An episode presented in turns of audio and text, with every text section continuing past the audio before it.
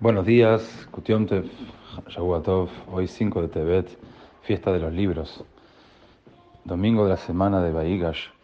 Comenzamos la semana estudiando Hasidut. Hoy en la primera liga de la parashá de Baigash leemos como al escuchar que Yosef pretendía retener a Binyamin como esclavo, y Judá dio un paso al frente para discutir con Yosef.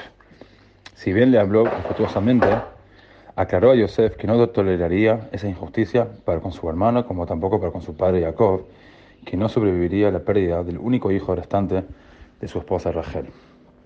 Como comienza la allá diciendo el versículo, Beigash Elav Yehuda, Yehuda se acercó a Yosef.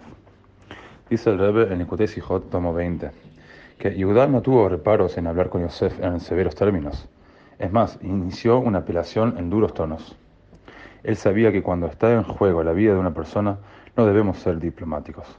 Nuestros interlocutores tienen que sentir que no nos estamos ocupando de esa persona por otros motivos, como pudieran ser intereses políticos o financieros. Cuando queda claro que la causa por la que luchamos llega al núcleo de nuestro ser, esta generará una respuesta honrosa y compasiva. Los binamines de hoy, nuestros niños, están amenazados por un tipo diferente de Egipto la asimilación.